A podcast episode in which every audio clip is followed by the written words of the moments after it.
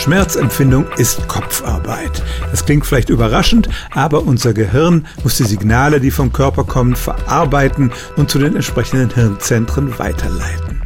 Und deshalb kann es eine Strategie gegen Schmerzen sein, dass man das Gehirn anderweitig beschäftigt, sodass für diese Schmerzempfindung nicht so viele Ressourcen zur Verfügung stehen.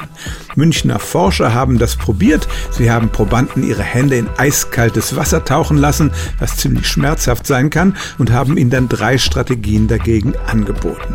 Erstens denken Sie an was Angenehmes und Schönes. Zweitens versuchen Sie durch Autosuggestion sich selbst einzureden, dass der Schmerz gar nicht so schlimm ist. Und drittens zählen Sie rückwärts herunter von 1000 in Schritten von 7. Also 993, 986. Sie merken schon, das ist gar nicht so einfach.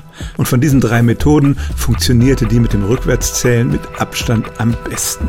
Bei einigen Patienten senkte das die Schmerzintensität um die Hälfte. Dazu kam, dass diese Strategie auch am einfachsten durchzuhalten war, wenn man sich einfach nur einen schönen Karibikstrand vorstellt und dann plötzlich Schmerz empfindet, dann ist es schwerer bei der Stange zu bleiben. Und so stimmt es tatsächlich. Eine geistig anspruchsvolle Routineaufgabe wie das Rückwärtszählen ist ein gutes Mittel, um akute Schmerzen zu bekämpfen. Stellen auch Sie Ihre alltäglichste Frage unter stimmtz.radio1.de.